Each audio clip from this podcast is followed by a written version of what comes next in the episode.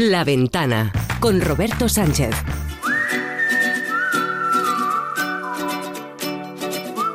El mejor de los viajes siempre es el próximo. Hey there, let's get away.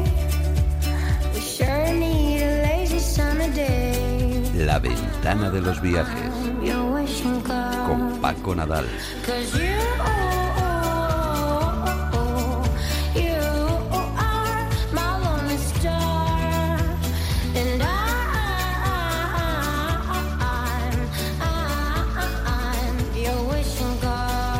Paco Nadal, que de nuevo está en China, un lugar que desde luego no es inédito para él, no es la primera vez que le saludamos y que él lo hace ahora ya, pues, camino de las 2 de la madrugada desde aquel país. Paco Nadal, ¿qué tal? Buenas madrugadas.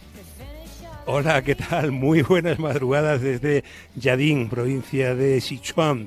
Eh, perdido, perdido por aquí, por, por las montañas tibetanas de China. Sí, sí, como dices, es un país que visito bastante. Me encanta China. Oye, pues vamos a ir, si te parece, desgranando escala a escala el, el recorrido. ¿Cuántos días llevas por allí? ¿Qué, qué, qué es lo que has visitado? ¿Dónde empezaste el viaje, Paco?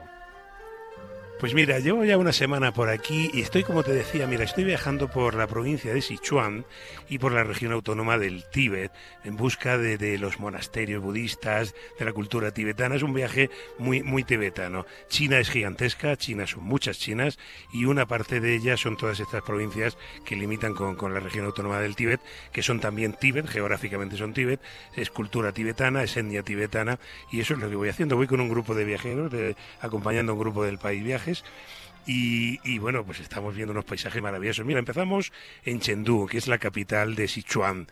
Eh, claro, que cuando hablamos de una provincia china, la provincia de Sichuan tiene 85 millones de habitantes, más que Alemania, ¿no? Es una provincia y no de las más grandes. Y la capital, Chengdu, tiene 16 millones de habitantes. Es una ciudad moderna, no tiene gran nada mucho que ver, eh, pero bueno, tiene un buen aeropuerto internacional y sí, lo que tiene sobre todo es muy cerca la posibilidad de ver osos panda. Ver osos panda es una de esas, si te gustan los animales, es una de esas cosas que tienes que hacer una vez en la vida. La verdad es que es un animal entrañable, simpático, en fin, todo lo que tenemos mitificado del oso panda lo es. Yo es la primera vez que veo uno. Estuvimos el otro día en el Centro de Investigación de Protección del, del Panda Gigante de Wolong, uno de los que hay aquí en Sichuan. En China quedan unos 2.000 eh, pandas, eh, la mayoría, el 70% están aquí en la provincia de Sichuan. Verlos en libertad por la montaña es muy difícil, aparte de que no está permitido, pues están, están completamente protegidos y no se les puede ir a molestar. Pero sí en estos centros de, de investigación y sobre todo de, de protección, donde tratan de reintroducir en la naturaleza los nuevos ejemplares, sí los puedes ver de, cerca. Y la verdad es que en este sitio de Bolón era una maravilla ver ya los adultos, pero sobre todo los, los pequeños, ¿no? Es que, es que son como peluches que se mueven con una simpatía y con una, una cosa tan entrañable que realmente ver un oso panda así tan de cerquita como tuvimos fue, fue una maravilla. Fue una muy buena manera de empezar este viaje por, por la China más tibetana. Bueno, pues por ahí empezaste y en esa China, en la parte más tibetana, como dices tú, imagino que habréis hecho, no sé si parada y fonda, pero que habrás pasado por el valle, el valle de Tampa, ¿no? Sí, sí, esa es una de las visitas típicas cuando vienes aquí a Sichuan. Eh, eh, hay una región geográfica que es mucho más amplia, que es la, el- la gran llanura tibetana, en la que eh, hay muchas provincias de China que se asoman a ella, y también muchas dentro de las propias eh, etnias tibetanas, también hay subetnias. Por ejemplo, en este valle de Tampa, que es muy famoso, es uno de los más bonitos de esta zona de Sichuan, está la etnia Yarón, que son unos... eh, eh, tibetanos que no viven tan alto, sus valles están sobre 2.500, 3.000 metros, son valles muy fértiles, muy ricos, eh, las mujeres van vestidas con unos tocados preciosos, además tienen fama de ser muy guapas, viven de la agricultura, como te decía, en unos pueblos mm, que son un encanto porque es la unicidad de la arquitectura tibetana, no hay un solo ladrillo, no hay un solo edificio que desentone en estos pueblos del valle de Tampa, se escribe Damba, pero se pronuncia Tampa, eh, y luego cada casa, casi cada casa tiene todavía unas altas torres de vigilancia, algunas de más de 800 años de, antigüedad, ahí siguen en pie, que servían pues eso de vigilancia y de, y de protección o para refugiarse en caso de ataque, ¿no? Este valle de Tampa, ya te digo, mm, de lo más bonito que he visto en Sichuan, es todavía un Tíbet muy bajo, 2.500, no llega a 3.000 metros, las zonas habitadas, eh, y muy bueno para empezar la subida a esa otra gran altiplanicie del Tíbet que todos eh, conocemos y todos imaginamos. Tercera parada, monasterio de Tacón, desde donde nos has enviado este, este sonido. Desde luego, en esa zona, en esas regiones, la religión, el budismo especialmente, tienen muchísima importancia. Sí, esto que está sonando lo grabé en este monasterio de Tacón, que es uno de los más antiguos de esta zona de, de Sichuan. Eh, mm, su fundación es del siglo VII, siglo VIII, o sea, imagina la historia que lleva, también muchas reconstrucciones. Y lo que estamos escuchando son las ruedas de oración que mueven los peregrinos que han llegado al, al monasterio a rezar. Las ruedas de oración son un elemento eh, fundamental de toda la iconografía budista, son estas grandes ruedas, bueno, grandes o pequeñas, hay de muchos tamaños que se mueven siempre en, el sentido de las agujas del reloj, la mueven los peregrinos, eh, los oyen, los creyentes que están rezando, y al moverlas lo que hacen es los mantras que están escritos fuera o, en, pergaminos dentro, eh, elevarlos a la deidad, elevarlos al cielo. Cuanto más muevas la rueda, más suben esos mantras, esas oraciones al cielo. Y eso es lo que estamos oyendo ahora mismo. Es verdad, como bien decías, el budismo es muy importante en todo el Tíbet. En China es una religión muy importante que la época dura del comunismo, a pesar de que lo intentó, no acabó con ello. Ahora está muy presente. Los templos budistas suponen uno de los principales atractivos arquitectónicos de esta parte de China. Vamos viajando una semana por estos paisajes que te decía, de grandes eh, llanuras, esas altiplanicies a 4.000 metros que son espectaculares. Es la soledad mm, más terrible. Hemos estado haciendo horas y horas de carretera sin ver nada ni nadie y de repente aparece un chorten con las banderas de oración en un collado, en una cima. ¿no? Bueno, pues el budismo está muy presente aquí y esos templos budistas son el principal atractivo mm, turístico y arquitectónico en toda esta zona del Tíbet, aparte de los bellísimos paisajes y las montañas que a veces que vemos a lo lejos una línea de montaña nevada de 6 y 7 mil metros que se te quita el, el hipo, se te corta el hipo de la belleza. Y sobre todo también los cielos azules del Tíbet.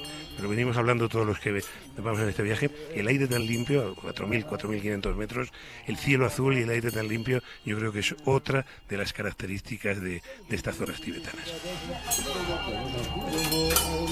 Este es uno de los sonidos. Este otro.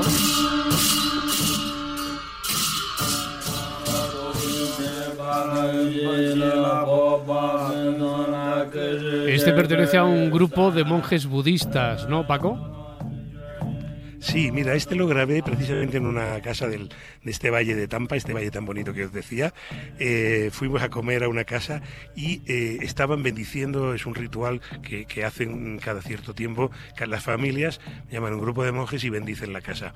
Entonces estaban bendiciendo figuritas hechas con mantequilla de yak. El yak es el animal totémico de aquí, Mm. es como el cerdo allá abajo, se aprovecha todo, se vive del yak.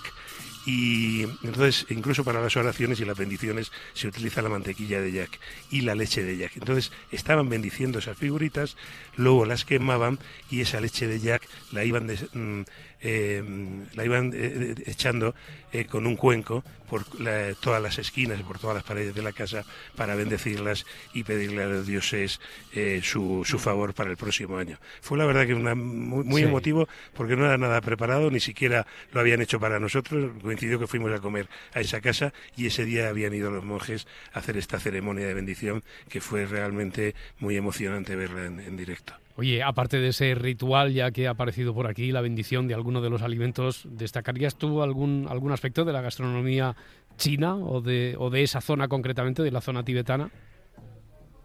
Pues mira, cualquiera que haya venido a China dirá lo mismo. La comida china que nos venden allí no tiene nada que ver con la realidad de la comida china, que también es variadísima, ¿no? Se come muy bien en China, muy barato. Paramos en bares de carretera mm, que a lo mejor te tirarían para atrás solo de verlos y luego es una delicia comer ahí. Eh, siempre es eh, lo mismo, bueno, una base de arroz y muchos platillos de vegetales, hay mucho vegetal y algo de carne, carne de, cerdo, eh, carne de ternera. En las zonas bajas, como se vaya de Tampa, todavía llega el arroz. En estas zonas altas donde estoy ahora mismo, que estoy hablando de 4.200 metros de altitud, ya es la zona de la cebada. Eh, mucho Jack, hemos tomado unas hamburguesas de Jack estupenda también. Y mm, una cosa muy curiosa que se bebe por aquí y que es duro de digerir si no eres, si no eres tibetano, es el té, el té de, mm, con manteca de Jack, que realmente tiene un sabor bastante malo, pero que es muy energético Bueno. y que ellos lo beben todo el día, están todo el día enganchados al, al, al té de Jack. Pero se, se come bastante bien, ¿eh? Se come Bueno. muy bien en China y también bastante bien en el Tíbet. Un sabor, digamos, que, que peculiar, el del té este con... Sí, con deja- dejémoslo en peculiar, Peculiar. lo del Oye, té y- con y- manteca de Jack. ¿Y cuántos días te quedan por ahí? ¿Qué recorrido todavía te queda por delante? Pues me quedan todavía bastantes días y estamos, yo te digo, en Yadín, es un parque nacional que vamos a visitar mañana. Vamos a hacer una excursión hasta 4.500 metros de altitud, a ver si lo aguantamos. Creo que estamos ya aclimatados. Y después vamos a seguir viaje a Lhasa, a la capital del, del Tíbet. El Tíbet que todos conocemos del Dalai Lama, el Tíbet. Y, bueno, allí llega- llegaremos en avión porque por carretera está lejísimos y es difícil entrar. Es más fácil entrar por avión. Y bueno, vamos a seguir por ahí y terminaremos el viaje dentro de cuatro o cinco días en, en Lhasa. Así que ya os contaré qué tal es Lhasa y todos los alrededores, el Potala, el famoso Potala, pues os lo contaré el viernes que viene. Como son cerca de las 2 de la madrugada para ti, mm, pero aquí continúa siendo la misma hora de siempre, yo creo que todavía tenemos tiempo para que le pueda responder a alguno de los oyentes, a alguna de las dudas que van llegando a buenviaje.cadenaser.com. Muy bien. Por ejemplo, escuchamos a Teresa.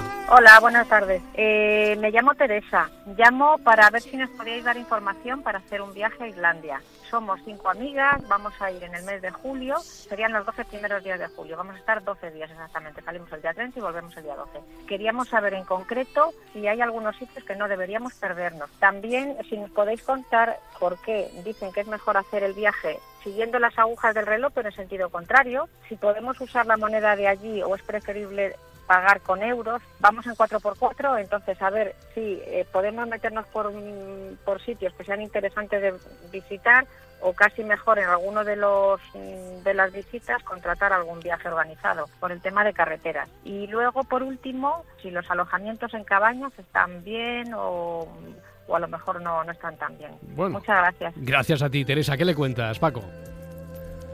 Bueno, pues a ver, Teresa, necesitaríamos un programa entero para todo lo que me dices. Si tenéis esos días, le podéis dar la vuelta a la isla sin ningún problema. ¿El por qué se hace el, sentido contrario? Bueno, lo más interesante empieza a estar por el sur y la gente empieza por ahí por si no consigue darle la vuelta. Pero si le vas a dar la vuelta completa, igual él da el sentido. No dejes de visitar las playas negras de Vic, el Parque Nacional de Skaftafell, que es muy bonito, está al sur oeste, eh, al sureste al final, y el glaciar Bayandokul, que es de lo más espectacular. Hay un paseo en lanchas neumáticas por allí, por la laguna que hace el glaciar. Los fiordos del este están muy bien, están lejos, pero están muy bien para ver frailecillos. En esa época que vais, seguro que habrá ya. Y podéis ver ballenas muy en el norte, en Husavik. Es un sitio famoso para ir a ver. Si te vais en un 4x4 y tenéis un seguro para ir por el interior, podéis meteros a la zona volcánica. Eh, hay una carretera bastante accesible, que es la 261, al valle de Zorsmok. Es un valle muy bonito, muy volcánico, muy espectacular y se puede entrar bien en coche. Eh, y bueno, yo creo que eh, alojarse en granjas es una buena opción. La opción es alojarse donde sea. El mejor consejo que te puedo dar es que eh, eh, los alojamientos con mucha antelación. Hay pocos, julio y agosto es temporada altísima allí y, costará encontrar. En granjas, en hotel o en bed and breakfast, pero sacarlo con tiempo. Es el mejor consejo que os puedo dar. Paco Nadal responde en buenviaje.cadenaser.com. A melting snowman I was told But there was no one there to hold Y Paco Nadal recomienda, esté en el lugar del planeta donde esté, también recomendaciones para nosotros, las más domésticas, próximas también en el calendario. ¿Qué tienes por ahí a destacar en la agenda, Paco? Pues hay mucho. Mayo es un mes muy festero. De China a Córdoba. Es el concurso este fin de semana. eh, eh, empezó el día 6 el concurso de rejas y balcones. El concurso más famoso es el de patios en Córdoba. Sí. Pero también hay uno de rejas y balcones que acaba este fin de semana y que merece la pena. En Ribadeo, muy bonita localidad gallega, eh, es la, la fiesta de la tapa, el ribadeo de tapeo, que además les ha salido empareado, 1,50 cada tapa. Y en Barcelona, en la Plaza Margarita Sirgus, se llenará de flores este domingo, 19 de 10 a 8, es en la Flors al Mercat, perdonad mi catalán, no es muy bueno, la primera edición de un mercado en torno a, a las flores. Y en la Casa de América de Madrid todavía se puede ver hasta el 19 de mayo un ciclo de cine de Argentina, de Perú, de cine latinoamericano que se llama Espejos Firmados y que es muy recomendable si te gusta el cine de autor latinoamericano. Como ves, muchísimas cosas que hacer en mayo.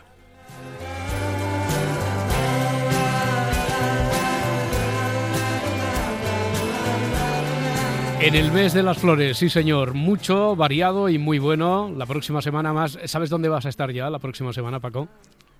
Pues yo creo que me da tiempo para volver de, de Lhasa. Mm, Creo que estaré allí, pero si no, pues entraré desde Lhasa y os contaré en directo. Pero creo que me dará tiempo volver para estar allí con vosotros. Aquí con te vosotros esperamos. el viernes que viene. Aquí te esperamos. Un abrazo, Bueno, amigo. un buen viaje. Hasta, Hasta la luego. vista, chao, hasta Y luego. a ustedes, como siempre, les esperamos el lunes a las 4 y 5 aquí para ver lo que pasa, lo que ocurre a través de la ventana. Sean felices. Adiós.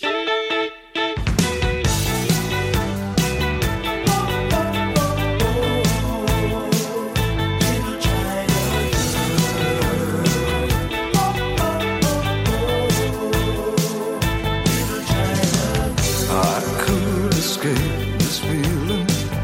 With my China